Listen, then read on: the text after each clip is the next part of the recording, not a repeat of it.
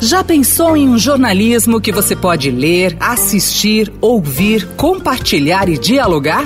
Saiba mais em vempensar.estadão.com.br. Hoje, a televisão brasileira completa 70 anos.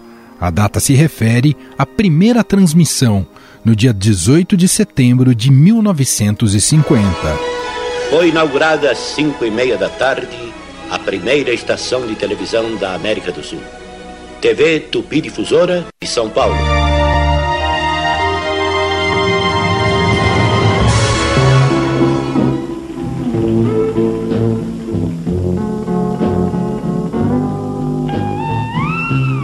A inauguração não foi muito bem planejada e contou com uma falha de uma câmera na hora de abrir a transmissão, nervosismo dos que participavam e o principal, a falta de público, já que os aparelhos de TV eram bem poucos no Brasil. O bispo auxiliar de São Paulo, Dom Paulo Rolim Loureiro, deu a bênção nos equipamentos que os artistas tinham ido buscar em Santos em caravana meses antes.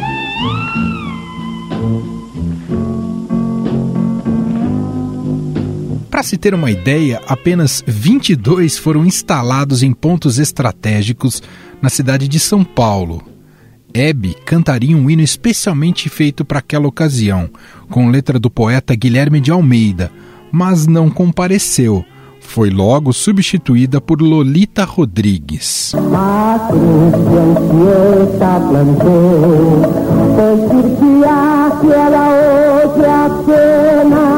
Por uma altíssima antena.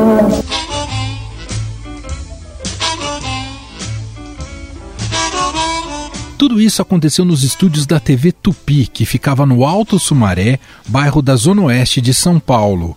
A vinda da televisão para o Brasil só foi possível por causa do jornalista e empresário paraibano Assis Chateaubriand, que importou os equipamentos e fundou a primeira emissora do país. Só com a conquista da TV pela sua organização, pôde o antigo menino de um buzeiro ver completar-se o ciclo histórico de suas façanhas.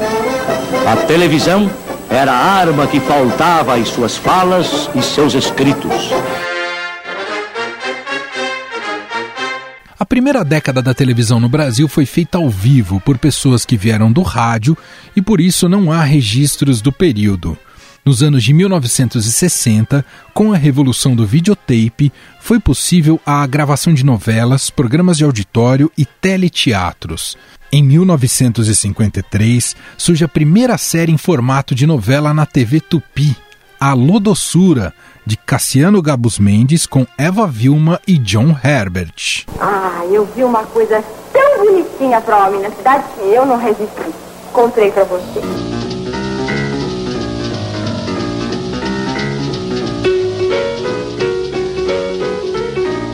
No entanto, foi em 1963, na TV Excelsior, que a primeira novela diária surgiu, 25499, Ocupado. O senhor sente muito? Mas meu pai é quase um inválido, ele não pode ficar aí abandonado dessa maneira.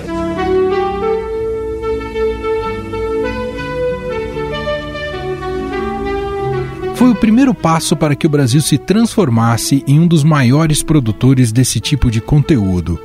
Quem não se lembra, por exemplo, de Sinhozinho Malta e Viúva Porcina em Rock Santeiro de 1985? O que é que tá me fazendo essa pergunta, Sinhozinho? Porque eu te conheço muito bem, Porcina. E sei que quando você faz essa cara e começa a bater essas pestanas, é porque aconteceu alguma coisa errada.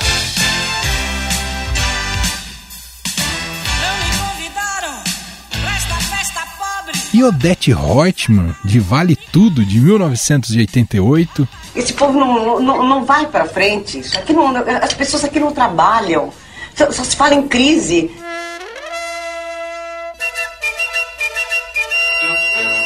E do político Odorico Paraguaçu, de Bem Amado, de 1973. Burro, mal agradecido e desaforista!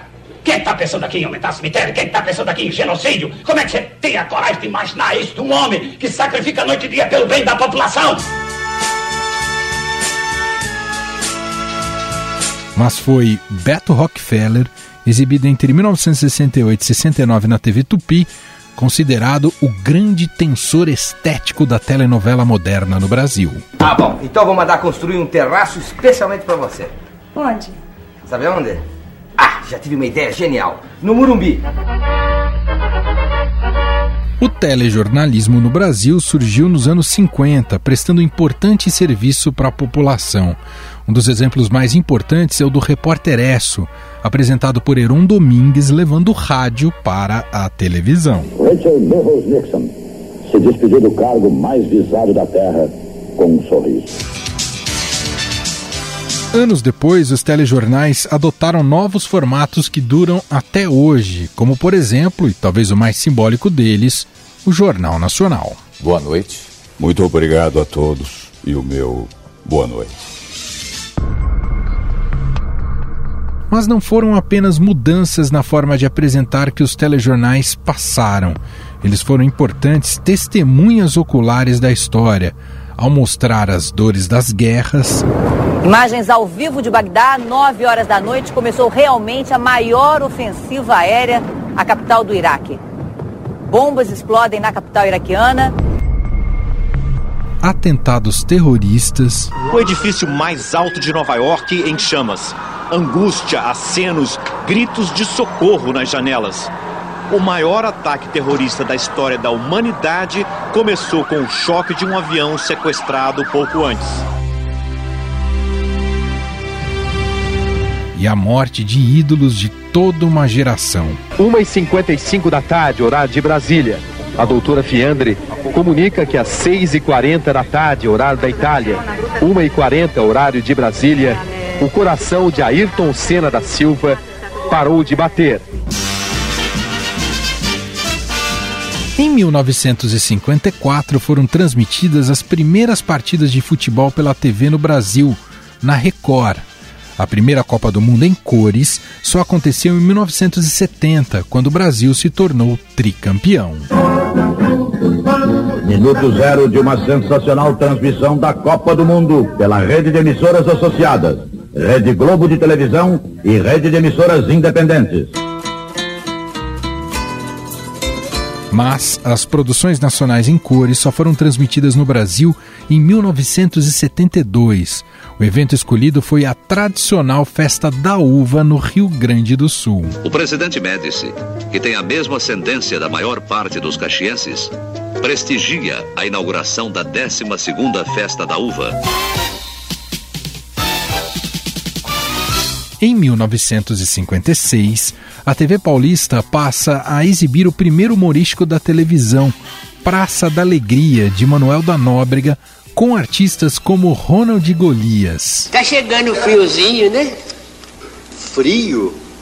É. Isso pra mim é um calor danado. Senhor. Frio vai lá na minha terra, lá sim, lá que faz frio, aqui não. É mesmo? É. Foi na estreia do programa que surgiram grandes humoristas como Chico Anísio. Me responda. Por que os médicos usam luvas de borracha? Para não deixar as impressões digitais. e o salário? Agildo Ribeiro. Eu prefiro a morte com todo o seu cortejo de horrores a ter que fazer esse lixo, não do meu programa, mas esse lixo desse cenário. Jô Soares. Mas quem é, que, quem é que vai te operar? É o doutor Cerqueira. Tem certeza? Tenho. E grupos como os Trapalhões. O teu pé cresceu? Não, a sua avó aqui, para, para, para, a sua avó lá no Ceará que tem o pé crescido. Dedé, quando eu me aproximar, você levanta tanques. Durante a ditadura militar, várias emissoras foram fechadas pelo governo, como a TV Continental, no Rio de Janeiro, e a TV Excelsior, em São Paulo. Censura livre. ZYB 511. Em 1963, entra no ar pela TV Paulista o programa Silvio Santos, um dos vários programas de auditório da TV brasileira. Agradecer principalmente às senhoras donas de casa minhas fiéis companheiras, que passam o domingo comigo, enquanto a criançada vai à praia. Muita gente fez história nesse gênero, como o próprio Silvio Santos e também Flávio Cavalcante. E agora, como prometi a vocês, vou mostrar os, o que está acontecendo no submundo do disco. J. Silvestre e o seu O Céu é o Limite. Está de novo em nosso programa No Céu é o Limite para o desafio desta noite no Céu é o Limite.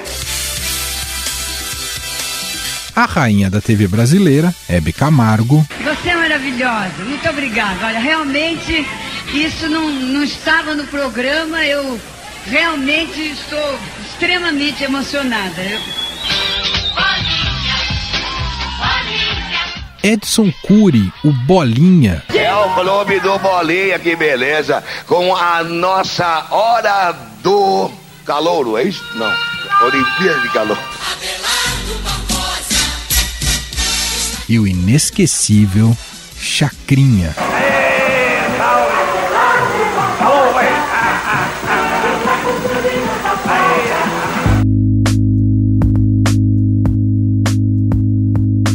Com esse histórico plural e de grande penetração na sociedade, a TV brasileira entrou no século XXI com importantes desafios tecnológicos pela frente. Hoje ela possui dezenas de canais por assinatura, sinal digital e a convergência com outras mídias, como celulares e computadores, através do streaming. É um meio consolidado, extremamente presente na vida das pessoas, mas que passa por uma importante transformação no hábito de consumo. A TV a cabo no Brasil chegou em 15 de setembro de 1991, com a TVA oferecendo apenas cinco canais a mais do que os convencionais. A partir de agora, você vai conhecer sua melhor opção de lazer, informação e emoção. Sistema TVA de televisão por assinatura. Dados da Anatel de abril deste ano revelam que o Brasil tem mais de 15 milhões de acessos de TV por assinatura. No entanto, a TV por assinatura já é superada pelos serviços de streaming. Uma pesquisa da Cantaribop aponta que transmissões pela internet da Netflix, YouTube, Globoplay, Amazon Prime e outros já ultrapassam a audiência da TV a cabo cada vez mais se populariza o on demand. O quanto isso vai mexer com as estratégias dos canais? Qual horizonte se apresenta para a TV brasileira? O jornalista Heisen Abac conversa justamente sobre estes temas, passado, presente e futuro da TV brasileira, com o autor de livros e pesquisador na área de comunicação e diretor do Memória Aberte, que é a Associação Brasileira de Emissoras de Rádio e Televisão, Elmo Frankfort. Elmo, obrigado pela presença aqui na nossa programação. Isso, Heisen. Bom, vamos começar falando um pouco de, desse 18 de setembro aí na história. É, o que, que aconteceu efetivamente há 70 anos e que papel teve, por exemplo, Assis Chateaubriand, que é um nome que aparece muito, né, como o empreendedor da televisão no Brasil. Ele foi aos Estados Unidos, ah, é mentira até dizer que foi o único que pensou em televisão e tal, porque nós temos desde 39, quando teve a primeira demonstração de TV no país, no Rio de Janeiro, vários empresários de comunicação indo atrás desse sonho de ter televisão. E aí o Chateau, ele vamos dizer, ele saiu na frente, ele conseguiu ah, quando ele estava no Rockefeller Center, numa das visitas lá à NBC, e aí eu sei que, que ele se interessou ao ver alguns inventos que ele já tinha algum conhecimento. Então ele percebeu e falou assim: nossa, mas isso é interessante, talvez seja um atributo a mais para a gente fazer a, uma rádio com imagens. Então, aumentar inclusive os, os negócios da, de radiodifusão. E ele estava certo. O que acontece nesse momento é que ele primeiro, isso é uma curiosidade, Heisen, que ele vê o teste sendo feito de televisão colorida. E aí, com TV em cores, ele, ele fala assim, nossa, isso é interessante, eu quero levar para o Brasil. E no final das contas, o, o técnico da RCA, um dos diretores lá, responsáveis pela área técnica, falaram para ele: não, mas é impossível. Imagina, o seu país vai ter televisão. E nordestino arretado, ele chegou e falou assim: não, eu vou. Você não. não ele era paraibano. É, você está me desafiando, então eu quero fazer o seguinte: eu não vou só levar uma televisão, como eu vou levar duas, uma para São Paulo e uma para o Rio de Janeiro. E aí para São Paulo ele compra os equipamentos da RCA e para o Rio de Janeiro, que era a capital federal na ocasião, da, da General Electric. Ah, depois são, são feitos, ele começa a todo o processo de compra, compra de televisores, porque ele percebe que assim, depois que a, a, tudo estava instalado, que simplesmente não tinha televisor. Então, como é que ia fazer isso? Você implantar um meio que não tinha quem pudesse ouvir, é, ouvi-lo e vê-lo, né? No, com a televisão, né? Então, ele, ele começa todo esse, esse processo de compra de televisores. Existe um contrabando de pouquíssimos televisores por conta da demora na chegada de outras TVs, mas, por exemplo, existe uma mentira que se fala que quando a televisão chegou, não tinha TV. Não tinham hum. televisores e só os do Chateaubriand. Não. Quando foram feitas várias transmissões experimentais, a, a mais famosa delas é, foram, na verdade, duas. O 4 e 7 de julho de 1950, o Frei Mojica, sob patrocínio das Goiabadas Peixe, ele, que foi nosso primeiro patrocinador, ele faz uma exibição, uma, uma exibição, não, um espetáculo, ah, dentro do, do MASP, o MASP funcionava na sede dos Diários Associados, onde o presidente era o Chateaubriand, na rua 7 de Abril. E aí, nessa exibição, ele faz um pequeno show que transmite em circuito fechado. Depois eles foram, foram avaliando isso e aos poucos, gradativamente, fazendo outras transmissões. Mas até que a gente chega no 18 de setembro. Então é escolhido o 18 de setembro a, a data para que tenha a, as, as primeiras transmissões, o primeiro dia. E naquele dia, o Chateaubriand fez primeiro uma cerimônia por volta das 5 horas da tarde, no dia 18 de setembro de 1950, no Sumaré. E depois, por volta das 9 da noite, entra o TV Nataba. E, Heiss, o que, o que eu sinto que é, um, que é uma das maiores curiosidades é que nesse primeiro dia, de uma forma resumida, eles contaram tudo que teria na televisão dali para frente. Claro que assim, não tinha o reality show, mas, uh, de, mas todos os outros gêneros foram, foram colocados nesse primeiro dia. Então, por exemplo, Maurício Loureiro Gama, que era um, um jornalista muito importante, tanto de rádio como principalmente da mídia impressa, ele, ele acaba fazendo uma, uma crônica um, jornalística falando sobre política no primeiro dia. Teve Mazarop o, fazendo Rancho Alegre, que existia no rádio e depois foi para a televisão. Ah, depois disso, a escolinha do Titilo, que era mais ou menos como as escolinhas que a gente tem do professor Raimundo, e que no rádio era algo muito, muito famoso, ah, que foram várias. Você tinha de Otávio Gabus Mendes, que era inclusive o pai do Cassiano Gabus Mendes, que se torna uhum. o primeiro diretor artístico da, da TV brasileira. Aurélio Campos, ele também era locutor esportivo. Então, ele nesse primeiro dia fez uma simulação com futebol de botão e depois mostra um, um, um película, porque tudo era ao vivo, né? Ah, o Gerson chutando, chutando a bola mas faz uma simulação de uma transmissão esportiva. Então, todos os gêneros foram apresentados de uma forma resumida e, e, era interessante porque o apresentador, o Cicerone, vamos dizer, da cerimônia foi Homero Silva, que chegou a fazer parte dessas outras é, apresentações ah, experimentais. Sim. E ele levava duas, duas mulheres que eram conduzidas por ele para cada um dos ambientes é, do estúdio. Então tinha a Miriam Simone, a, que também era, era um grande nome do rádio, e a, Ele, a Helenita Sanches, que também era um grande nome, que era na época noiva do Cassiano. Bom, a gente está falando de muitos momentos aí históricos aí do início da televisão, que pelo que o Elmo também está relatando, lógico que tem uma forte ligação com o rádio, né, na sua origem. Agora, uh, Elmo, nesses 70 anos, a gente teve vários gêneros, né? Você já começou a desfilar alguns aí. O que, que você considera como as principais marcas aí da televisão, passando aí por teledramaturgia, jornalismo, entretenimento? Que, quais as principais marcas que você destaca da TV brasileira? Ah, a dramaturgia, então vamos dizer, um produto internacional brasileiro, uma marca que nós temos, assim, você, tem muita gente que ama o cinema americano e, da mesma forma, ama a telenovela brasileira.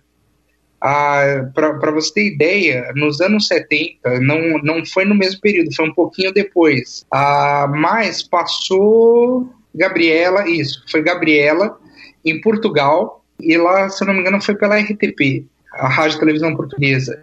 E quando passou Gabriela, produzida pela Globo, lá o parlamento português parou para assistir a novela. Então é, é um negócio assim fascinante. Da mesma forma como a Escravizaura, que por muito tempo foi a novela mais comercializada no mundo. A Lucélia Santos é uma das figuras mais respeitadas no exterior, às vezes até mais do que no Brasil, porque essa novela foi comercializada para todas as partes. Então você ouvia Lucélia Santos em português, em russo, em espanhol, em alemão, em turco, em tudo que você, todas as línguas possíveis. A gente tem que lembrar que o futebol, ah, principalmente de todos os esportes, é o, é o que chama mais atenção. Então, o futebol brasileiro, as transmissões esportivas, elas, elas eh, chamam uma atenção gigantesca do, do nosso público de modo geral.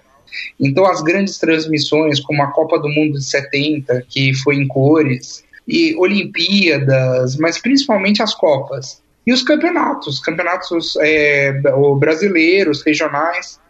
Isso sempre tá, é, marca desde 1950 as, as, grandes transmissões e que chama a atenção de, do, do público até hoje. O jornalismo, o, principalmente o jornalismo analítico interpretativo, que tem, é, sempre foi, foi assim desde a época do Maurício Loureiro Gama, passando pela Imagens do Dia, depois com a formatação do Repórter S, que já era um, um sucesso no rádio, depois para a TV, Jornal Nacional, entre outros programas, o, o, o telejornalismo da Bandeirantes, tem aquela tradição do, de, dos debates, que a Bandeirantes sempre faz o primeiro e a Globo sempre faz o último. As coberturas jornalísticas, como da Direta Já, então, assim, é, é uma marca que informa. O público quer ter informação, entretenimento, cultura, os programas educativos, então os programas infanto-juvenis. Quem não lembra do Sítio Capão Amarelo, nas suas várias versões? Sítio do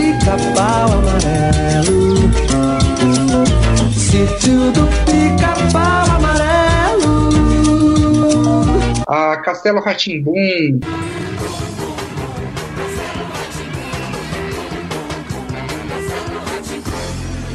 ah, entre outras produções feitas por não só pela, pela TV Cultura, mas por vários canais, pela, pela própria Globo. Você, você tinha a Bandeirantes, TV Tutti Frutti, o Fofão, a, cada uma tem, tem um pedaço da história. A história nunca pode ser contada a partir de, de apenas um ângulo, mas de, de todos, da visão de todas as emissoras. E o auditório eu acho muito interessante porque é talvez aquilo que lembre mais o que nós temos do princípio da televisão. Por quê? É no auditório que nós temos o ao vivo, a espontaneidade, que é justamente o que a gente busca hoje em dia de ter essa proximidade, esse calor humano em tempo de isolamento social. Isso. Então, o, essa interação com, com, os comunicadores de forma que você se sinta mais próximo deles. Eu sinto que a gente está voltando no tempo. É muito interessante porque isso acontece justamente no momento que a televisão comemora 70 anos, uma data cheia, né? Tudo está sendo revisto por conta da, da pandemia e do, do isolamento social.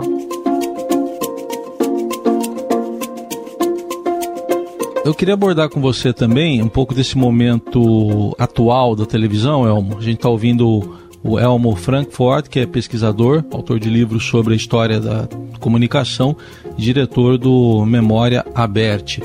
É, em relação ao, ao, atual momento aí da televisão que a gente está vivendo, que a gente vê, por exemplo, o streaming é, se destacando como uma nova plataforma, principalmente para os mais jovens, como é que você vê esse momento e o futuro da TV? É, é mais ou menos o mesmo esquema que eu estava falando do ao vivo, o ao vivo é aquele momento que você vai, vai olhar com exclusividade um conteúdo, porque você pode, via streaming, via on demand, assistir a hora que você quer o conteúdo que você quer. Ah, e aí, vamos dizer, o streaming também está tendo uma evolução e o isolamento social, eu falo, a gente, a gente precisou ter muito tempo dedicado à alta, à alta tecnologia, desde alta definição, com a cor mais perfeita, o som mais perfeito, para a gente perceber que o que era mais importante disso tudo era o conteúdo. Então, o Boni sempre fala muito sobre isso, que o, o conteúdo é que vai fazer a diferenciação. E realmente, você pode ter a melhor das tecnologias, ela vai, elas vão ajudar a, a gente melhorar e ter uma maior, um maior grau de interatividade mas é o conteúdo, seja um roteiro bom, seja, seja uma produção boa, seja algo que entenda o público que está do outro lado e o que ele quer ouvir, assistir. É isso que vai ser a grande, grande diferença. Então a gente vê o, as pessoas improvisando, tendo o calor do ao vivo, do exclusivo, e também essa diferenciação do conteúdo. De você pensar exatamente que a audiência não está também só no televisor você tem uma audiência de televisão, sendo que é uma televisão que pode ser vista pelo computador, pelo celular, pode ser acessada por, por redes sociais, através das redes sociais de cada uma das TVs. E isso vai pontuar também o número de público, entre outras funções. Ou, por exemplo, acessado por plataformas das próprias emissoras a própria Abert está tá cada vez mais se, se empenhando nesse sentido de que todas as TVs abertas elas, elas tenham a possibilidade de ter as suas plataformas e, e ver uma TV que ela não é mais regional. É uma televisão que ela tem que ter alguns critérios regionais, sim, porque você tem que falar para a pessoa que que está no seu entorno. Mas uma pessoa que está lá no Japão, mas querendo saber uma notícia de São Paulo, até mesmo por, por outros meios como o podcast ou, ou até pelas plataformas, ela tem acesso. Então, a rede nacional não é mais rede nacional, ela é uma rede internacional e que está interplanetária, né, pois é. Que papel será reservado para a TV aberta? o mesmo esquema. A TV aberta ela também está repensando. Uh, é só a gente olhar a programação atual. Uh, em dois sentidos. A TV aberta está descobrindo algo que a TV a cabo já tinha descoberto um pouquinho melhor. Por exemplo, com canais como Viva. Uh, que, por exemplo, o, o, a questão de, de materiais de acervo podem se tornar produtos novos porque você tem públicos diferentes que não assistiram na primeira vez, mas que estão assistindo na, na segunda, na terceira, com as reprises. E o outro é essa questão de dela pensar muito bem na gratuidade que ela, que ela tem como maior mérito. A possibilidade de atingir mais gente de uma forma massiva e aí de uma forma gratuita. Então, essas duas, duas questões é, é justamente repensando no, em que conteúdo ela vai passar para todo mundo. Muito bem, a gente ouviu aqui na nossa programação o Elmo Frankfurt, que é pesquisador, autor de livros sobre a história da comunicação e diretor do Memória Aberte, falando desses 70 anos da televisão no Brasil. Elmo, obrigado pela atenção, até uma próxima oportunidade. Heisen, eu que agradeço, um abraço a todos.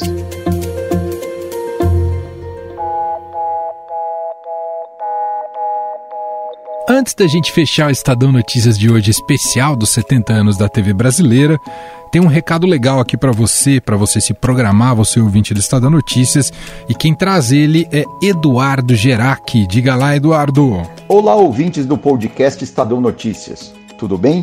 Eu sou Eduardo Gerac, jornalista, e estou aqui para fazer um convite. Domingo, a partir das 6 horas da manhã, você já pode acessar o novo podcast da plataforma Ciência e Saúde do Estadão. No programa, vamos discutir o desenvolvimento das vacinas contra a Covid-19, tanto aqui no Brasil quanto no exterior. Até lá! Estadão Notícias.